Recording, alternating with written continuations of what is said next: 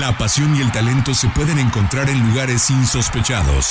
Ascenso MX, Liga Premier, Sub-20, Sub-17, TDP. Es momento de que las categorías inferiores salgan del anonimato. Aquí inicia Semillero MX, Fútbol sin reflectores. Comenzamos.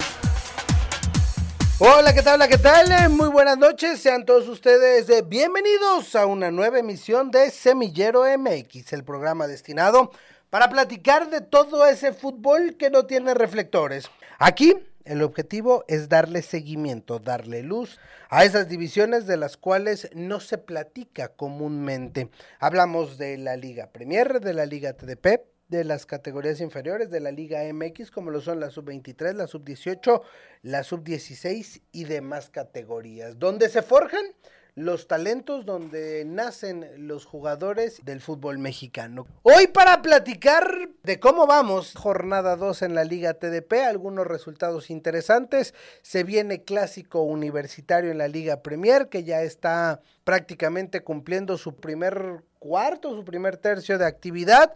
Las categorías inferiores del fútbol mexicano, como son las subs, prácticamente a la mitad del camino. Y bueno, mucho, muchos temas de qué platicar. Con la salvedad y el asterisco y la reiteración de que este espacio está hecho y abierto para los equipos, para la participación, para la interacción con esos equipos profesionales del fútbol mexicano, con esas categorías del fútbol base.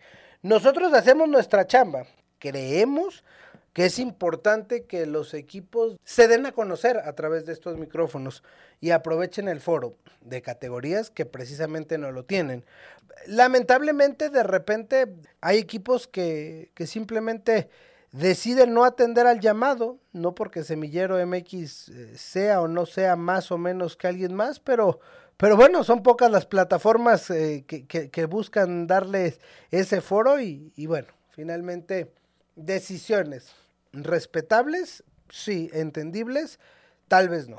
Reiteramos, los micrófonos de Semillero MX están abiertos. Quien guste puede venir a dar a conocer sus proyectos deportivos. Nosotros seguiremos invitándolos. Tampoco los podemos traer de la mano, ¿verdad? Bueno, solamente con eso vamos a arrancar y por supuesto voy a saludar con mucho gusto a quien ya me acompaña puntual a la cita como todos los lunes, el profesor Carlos Alberto Valdés. Profe, ¿cómo andas? Buenas noches. Hola, ¿qué tal Artur? ¿Cómo estás? Muy buenas noches a ti y a toda la gente que nos escucha. Listos para platicar de esta jornada 2, entre comillas, jornada 2 de la Liga TDP que ya está calentando motores de este clásico universitario. Estamos en semana especial, pero también me uno al comentario que tú estabas haciendo porque es una realidad, porque Semillero MX es para los equipos y para la gente que quiere conocer a esos equipos. Desafortunadamente, que un conjunto no aproveche un espacio amigable, un espacio que está solamente para difundir el mensaje.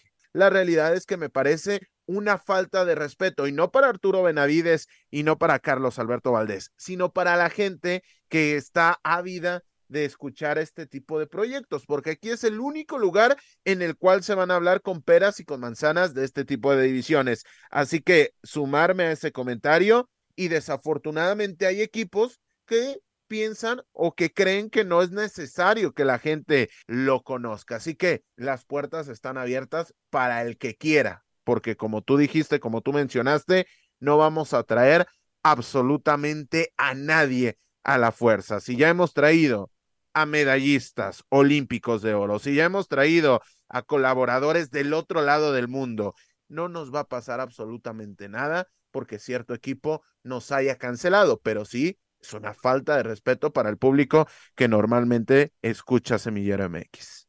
Ni hablar, ni hablar. Así, así pasa. Han estado, como bien dices, medallistas olímpicos, eh, campeones del mundo sub-17.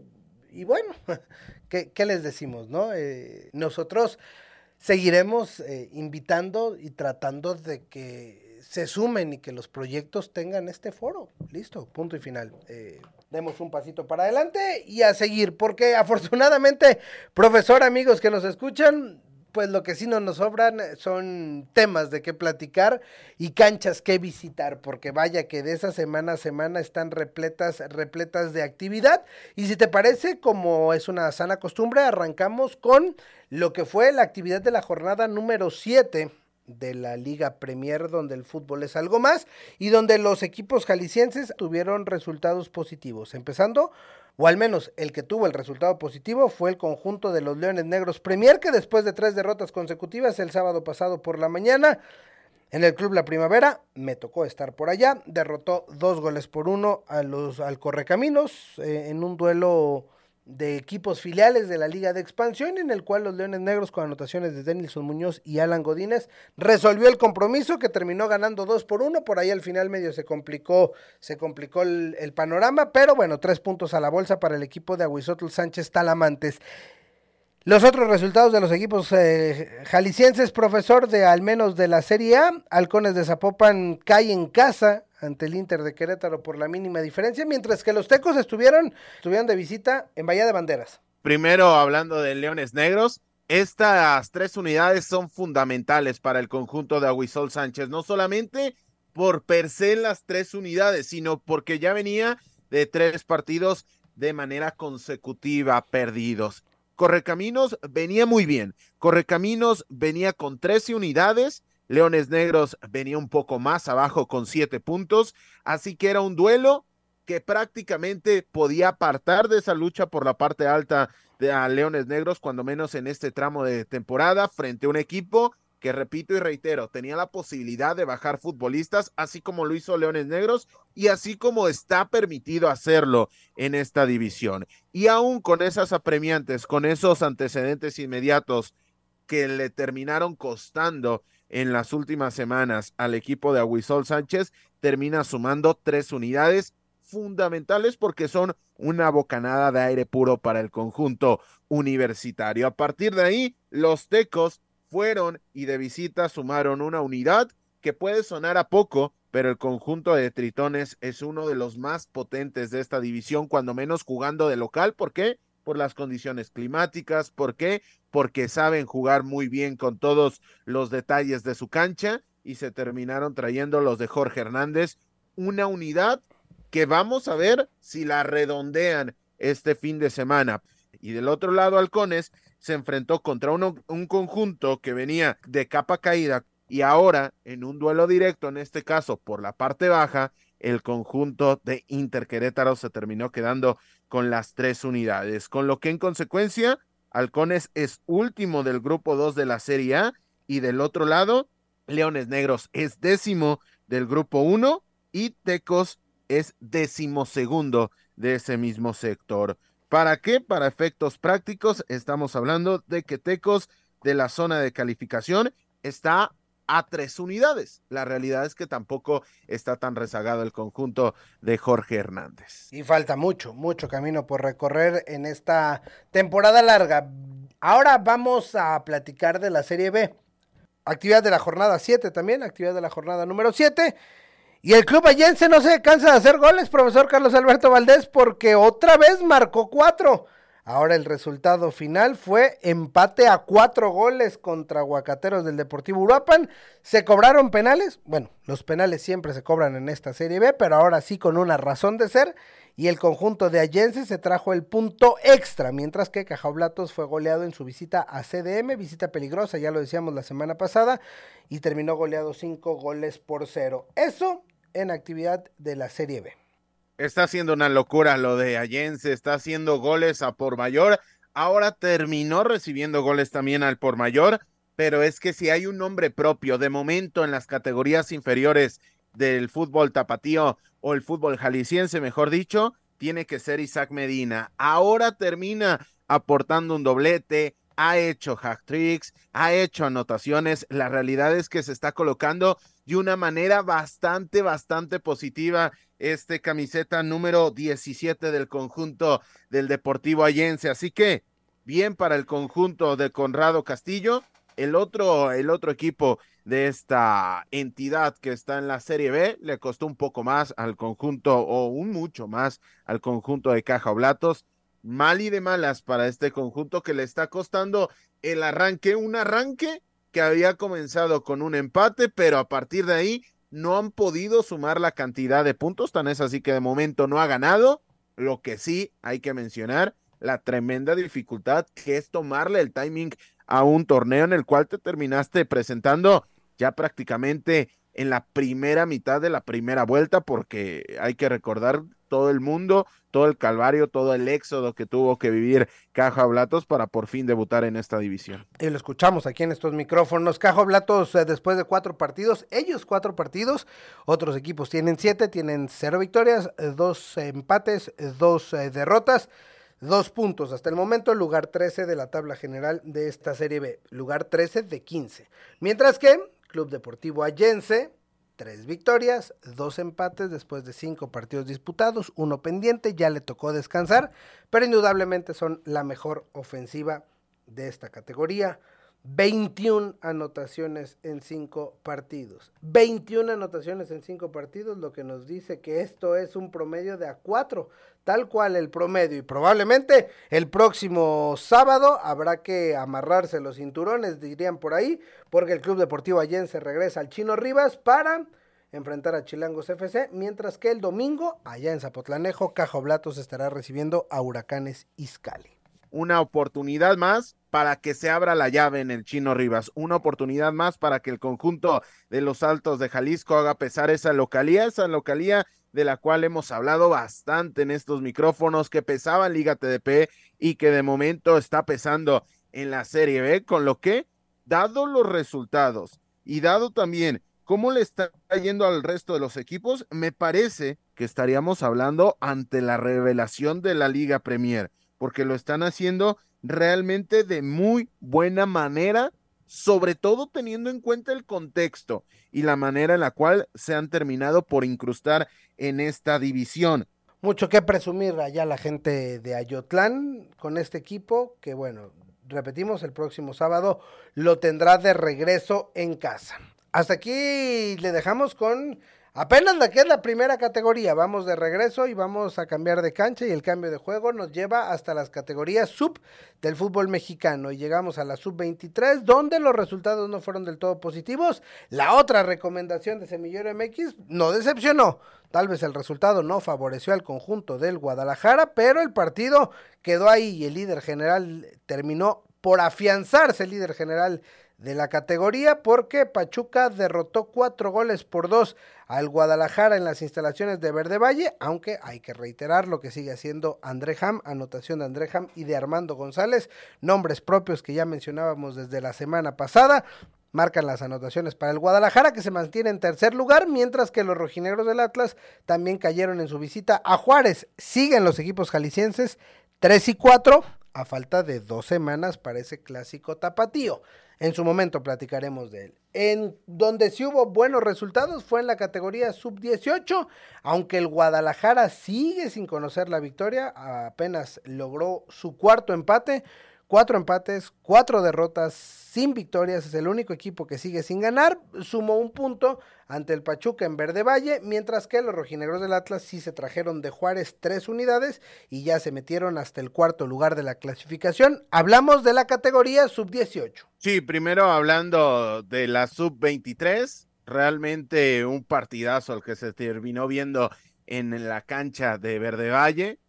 Dimos dos recomendaciones. En uno, hubo seis goles, en el otro hubo cinco y ya estaremos platicando de ese partido. Entonces, me parece que terminamos cumpliendo con los pronósticos. Pero más allá del espectáculo y la espectacularidad que se terminó viviendo en Verde Valle, llamativo el resultado doblete de Sergio Aguayo para que el conjunto de los Tuzos se llevaran las tres unidades. Y del otro lado, el Atlas en esta categoría le costó en esta visita hacia el norte del país las condiciones climáticas, la, la, manera en la cual está disputando sus partidos de una manera acertada Juárez, porque ahí está en la conversación. Sí, se voltea a ver mucho lo que está haciendo Juárez dentro del primer equipo, pero en esta categoría sub-23, en la cual tradicionalmente no compite de una buena manera, está en el noveno lugar.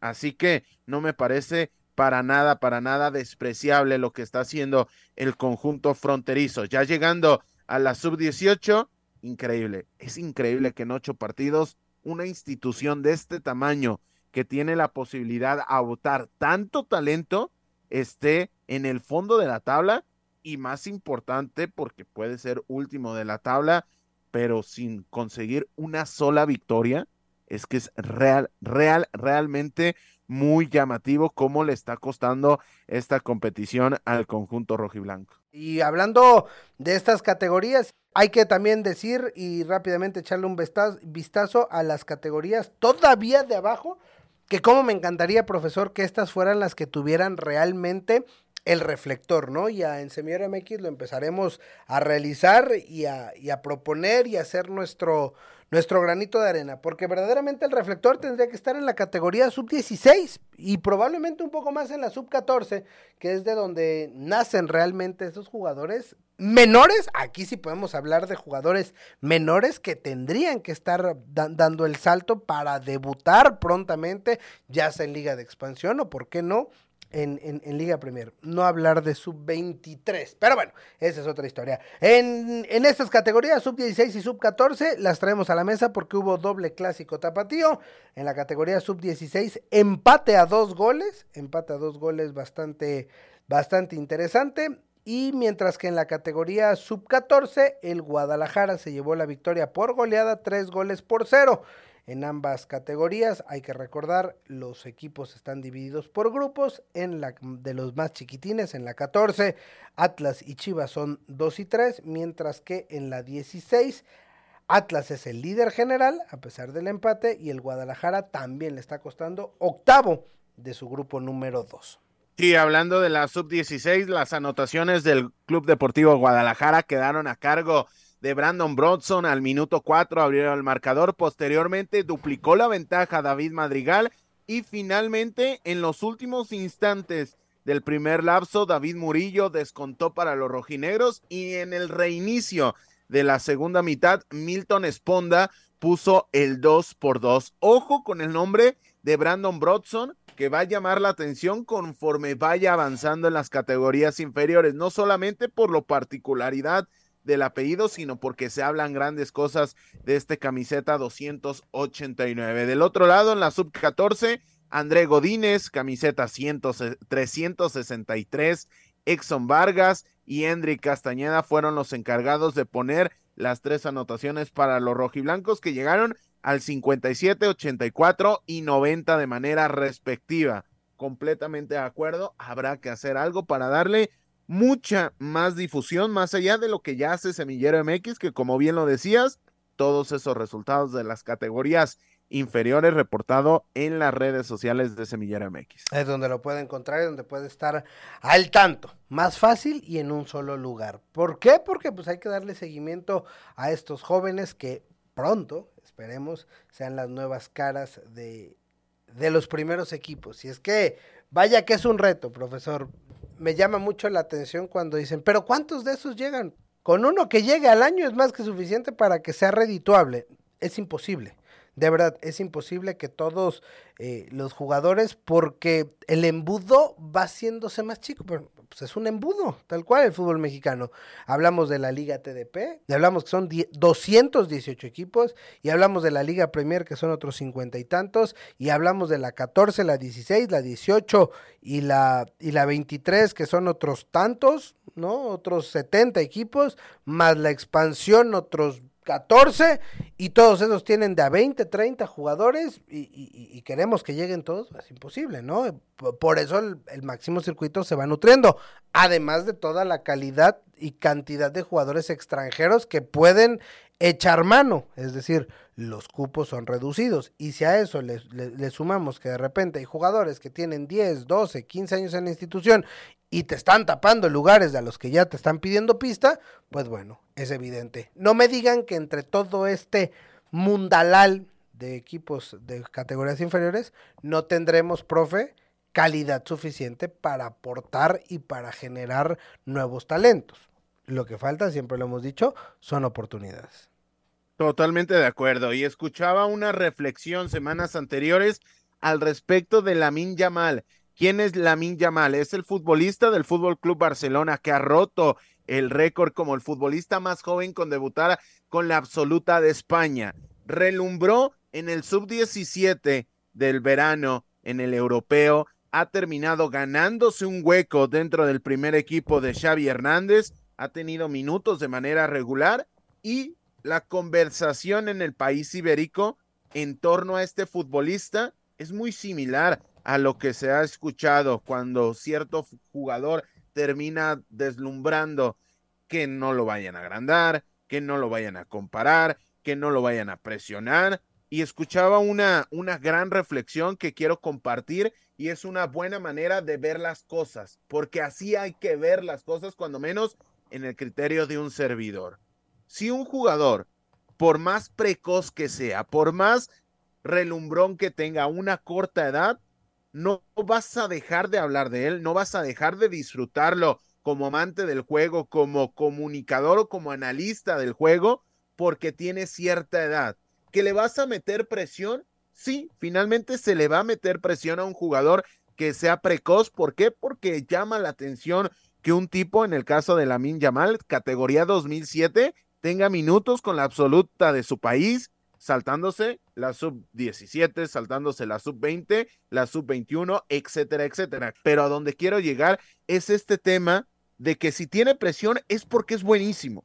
Si llega a tener algún tipo de vitrina es porque es buenísimo y él tiene que vivir con él. Porque si no quiere tener ese tipo de presión, que no juegue al fútbol, porque no vas a ser culpable a quien hable bien de él ahora que está teniendo un spotlight, ahora que está teniendo un protagonismo en el momento que finalmente se caiga porque la responsabilidad va a ser de él, porque el, que va a gozar de esos frutos va a ser él. Y esta parte me parece muy, muy importante porque finalmente, si estamos llegando al prime de un futbolista a los 16, a los 17, a los 18 años y dentro de su etapa evolutiva, porque esto existe dentro del fútbol profesional, muchas veces no se dice, pero dentro del deporte profesional existen estos picos muy altos y hay organismos que tanto en lo mental como sobre todo en lo físico están hechos y diseñados para triunfar y encontrar su pico a diferentes edades. No querramos medir a los futbolistas como si se tratase de zapatos o de ropa, que podemos hablar de ellos con una talla o con un número. En este caso, hay jugadores que si se ganan una cobertura a los 21 años, hay que darle esa cobertura a los 21 años. Si se la ganan a los 18, hay que darle esa cobertura a los 18, como también se la damos a quien se gana esa cobertura a los 33 o 37 años, que hay sus casos y hay su manera de analizar. Pero ¿a dónde quiero llegar? A que hay que disfrutar del juego, hay que disfrutar de los futbolistas, hay que disfrutar del talento que finalmente será responsabilidad de quien posee ese talento, tanto de las organizaciones como del propio futbolista y su entorno, el aprovechar y el alargar ese talento, pero que no se quiera condicionar el hecho, porque ya estoy escuchando quién pueda llegar a decir, pero porque hablan de Hendrik Castañeda, que solamente tiene 14 años, porque Hendrik Castañeda se ha ganado el derecho y se ha ganado la oportunidad de que hablemos de él en este espacio. Así que hay que disfrutar del juego que finalmente, repito, es responsabilidad de los, de los protagonistas alargar ese punto y alargar ese momento de atención que se ganan dentro del terreno de juego. Lamin Yamal, nacido un 13 de julio del 2007. Para alguien medianamente enterado del fútbol europeo, no es absolutamente desconocido el nombre de Lamin Yamal jugador de 16 años de edad, que ya el profesor Carlos Alberto Valdés nos ponía en contexto. Julio del 2007, 16 años de edad. Si yo le digo a usted, Juan Alexander Sigala García, nacido el 6 de abril del 2007, es decir, un poco más grande que Lamin Yamal, que es el líder de goleo actual de la categoría sub-16, no, ¿verdad? Y si nos vamos, no lejos, profe, a la convocatoria de la selección mexicana sub-17, que en un mes y medio estará viajando para su mundial. Y le digo de José Alexis Gallegos Álvarez, o de Isaac Girey Martínez Camacho, o de Hugo Camberos Figueroa. ¿Habrán sonado esos nombres? Los tres son jugadores del Guadalajara convocados en esta categoría. Y no me aviento toda la lista, pero seguramente de todos estos, profe, no hay uno, siquiera con minutos, me atrevo a decir, ni en sub-20. No, totalmente. Y, y aquí estamos llegando al meollo del asunto, al meollo del análisis, cómo finalmente se tapan los huecos en base solamente a un número. Y esta reflexión, la repito y la reitero, hay momentos, hay lugares y hay organismos que van a explotar en cierto momento. Evidentemente todos aspiran a ser Lionel Andrés Messi o Cristiano Ronaldo y alargar ese gran momento durante 15, 20 años. Pero si hoy un jugador está teniendo su momento de acrecentar esas posibilidades, se tiene que aprovechar. Y si hoy ese jugador se está ganando la capacidad de hablar de él, porque seguramente hablando de Yael Padilla, van a creer varios compañeros que va a poder participar en el en este mundial sub 20, sub 17, pero no, no le da la edad, no le da ese aspecto que muchas veces es lastre para él y que hoy se está convirtiendo en ese impedimento para que dispute esta Copa del Mundo. Así que yo solamente ahí dejo el comentario, ahí dejo la reflexión. Hay que disfrutar del talento en el momento que aparezca, que finalmente si se va, vamos a decir que lo disfrutamos, más allá de decir es que no hablamos de él y por eso se terminó echando a perder en la nevera detrás de toda la comida que estamos muy acostumbrados a ver, pero que quizá ya llega a aburrir.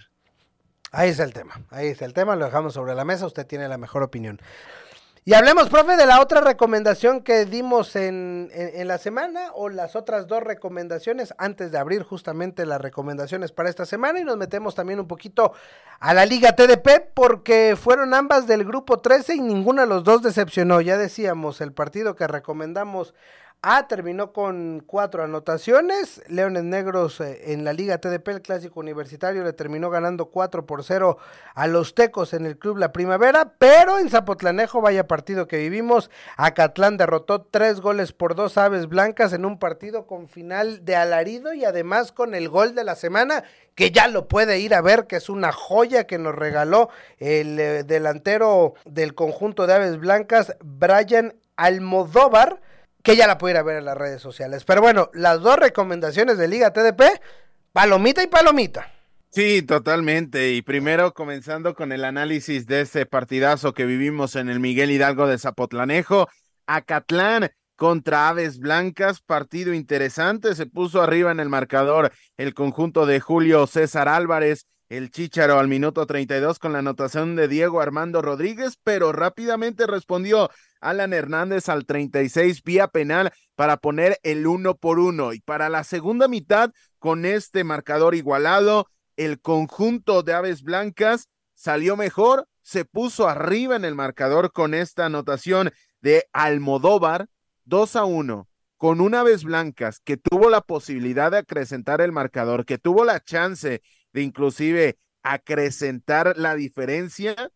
Primero, Brian, que había hecho lo mejor que había dejado el terreno de juego, también hizo lo peor, se hizo expulsar y esto le abrió una puerta al conjunto de Zapotlanejo, no solamente futbolística, porque Aves Blancas con 10 siguió generando y siguió compitiendo de buena manera, sino sobre todo anímica y fue ahí donde finalmente terminó por explotar con la anotación de Venancio Moreno y de Daniel Gastelum para que el conjunto de Acatlán le diese la vuelta al marcador. Fue un partido muy intenso en el que en términos generales me parece que Aves Blancas juega mejor durante más tramos, es superior en la tenencia de balón, es superior en la cantidad de llegadas, pero premio para el que lo intentó, premio para el que luchó y premio para el que mantuvo la cabeza fría hablando del conjunto de Acatlán que se termina llevando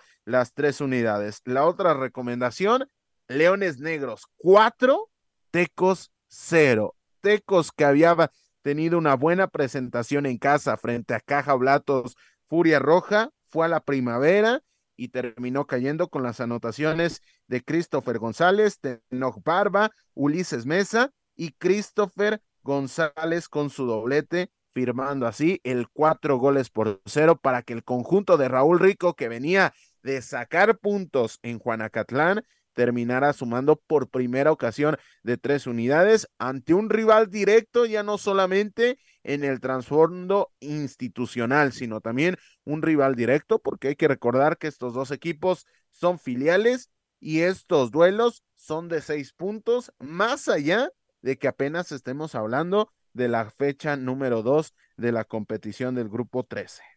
Ahí está un poquito de lo que nos dejó la jornada de la Liga TDP. Y, bueno, vamos con las recomendaciones de Semillero MX para este fin de semana. Yo tengo que apostar por caballo ganador, tengo que apostar por ese clásico universitario desde el punto de vista anímico, desde el punto de vista de la realidad de los dos conjuntos, tanto el de Jorge Hernández como el de Aguisol Sánchez. Es un duelo interesante, ambos vienen de sumar, ambos vienen de rachas complicadas que han dejado atrás, así que yo me tengo que decantar por ese duelo de la Liga Premier del Grupo 1 de la Serie A, Tecos contra Universidad de Guadalajara. Duelo estelar, duelo para frotarse las manos. Otra ahí recomendación que también es interesante, el Atlas contra Puebla de la sub-23, duelo entre el cuarto y el quinto de esta categoría, solamente dos puntos lo separan, así que yo me quedo con la estelar, yo me quedo con el caballo ganador, tenemos que hablar de ese clásico universitario de la Liga Premier, pero ahí abajo un escaloncito más abajo tenemos que mencionar también el Atlas contra Puebla, que tiene muy, pero muy buena pinta. Sí, ese partido será el jueves a las 9 de la mañana en las instalaciones de SECAF. Atlas contra Puebla, actividad del jueves. El viernes por la mañana, repetimos, en las instalaciones de la Autónoma de Guadalajara, Teco recibe a Leones Negros y yo les voy a hacer la recomendación de la Liga TDP. Actividad del grupo número 13, viernes por la tarde, duelo de equipos invictos. Tapatíos Soccer recibirá a los Leoncitos Negros. Bueno, después de dos victorias de los filiales de la Universidad de Guadalajara, se han llevado los reflectores y las recomendaciones de este fin de semana. Y ahora, profesor, a cerrar y a estrenar lo que todo el mundo está esperando, porque es momento de platicarles el 11 ideal de Semillero MX. Y arrancamos justamente con el que ya les recomendaba, con Tapatío Soccer, porque el guardameta es Alan Loza y el defensa central es Fabián Marín, después de que Tapatío Soccer fue de visita y ante Cajo Blatos Furia Roja se trajo una goleada de 4 por 0 y por eso tenemos a dos jugadores en el once ideal. Más que merecido para el conjunto de Tapatíos, hay que recordar, se vio bien en su presentación el equipo de Furia Roja. Y en este caso en su presentación como local termina cayendo ante Tapatíos, así que sin lugar a dudas por cerrar el clean sheet teníamos que poner a dos de tapatíos en esta zona. Luego seguimos, los que también tuvieron dos eh, participaciones es Emiliano Carrillo y Arturo López, que repiten el once ideal, ambos del Deportivo Aviña. Estos jugadores del grupo 14, Aviña fue de visita a Sayula y se trajo la victoria tres goles por uno. Ha arrancado bastante bien este nuevo equipo de la Liga, de la Liga TDP, mientras que de los Leoncitos Negros de la TDP también tenemos doble participación. Bruno Bruno Mendoza en la defensa y Christopher El Pipo González, que con doblete también se hace presente en este once ideal. Y si mencionábamos la buena labor de los de Raúl Rico, lo teníamos que ponderar en el once inicial. Así que ahí Christopher González con su doblete se gana un hueco a un costado de Arturo López, que fueron a la cancha del Gustavo Díaz Ordaz en el sur del estado y se terminaron trayendo, hablando de Aviña, de tres unidades bastante, bastante importantes. En cuanto a la línea media, tenemos que mencionar a Omar Ibarra del conjunto de Tepatitlán de la Liga TDP, a Denilson Muñoz que regresó a la Liga Premier y terminó haciendo la anotación, ya explicábamos de la importancia que ha tenido, y en medio tenemos a Javier Moreno de Atlético Cocula, que se inaugura en esta edición, no sé cuántos vaya a acumular Atlético Cocula en este once ideal, pero habla bien del conjunto que ahora jugará en Autlán, por cierto, de que tengan participación aquí. ¿Y quién más? Sino Isaac Medina, el futbolista de Allense, que se está cansando de hacer goles en la Serie B. Así que ahí se completa el once inicial de los futbolistas de Semillero MX. Sí, Octavio Botello de Diablos Tezistán, que terminó por hacer hat-trick en, en, esta semana con el conjunto de Tezistán, que goleó 6 por 0. Y bueno, al ser el, el, equipo con mayor diferencial de goles, por supuesto también tiene representación en este 11 ideal. Ya está en las redes sociales para que vaya, para que le dé like, para que le dé compartir y para que vaya conociendo a todos estos talentos. Que, que se genere esas interacciones, que se genere ese debate, que se genere esas suspicacias, porque esto hablará de que la gente está pendiente, ya no de Semillero MX, que eso es importante, pero que lo fundamental es el hecho de que se hable de las categorías inferiores, del fútbol modesto, del verdadero fútbol en su estado puro, como lo bautizó el señor Gerardo Guillén. Por cierto, y haciendo la invitación de que nos sigan en redes sociales. Estén muy pendientes de nuestra cuenta de ex Twitter, como usted conozca esta red social, porque vamos a traer contenido realmente muy, muy llamativo. Yo lo dejo ahí, Semillero MX en Twitter X para que nos siga y para que disfrute de lo que se viene. Hay mucho, mucho por delante y mucho trabajo por hacer. Gracias, profesor Carlos Alberto Valdés. Gracias, Artur. La próxima semana con más y mejor. A nombre de todo el equipo de trabajo, gracias, Elvira, en los controles.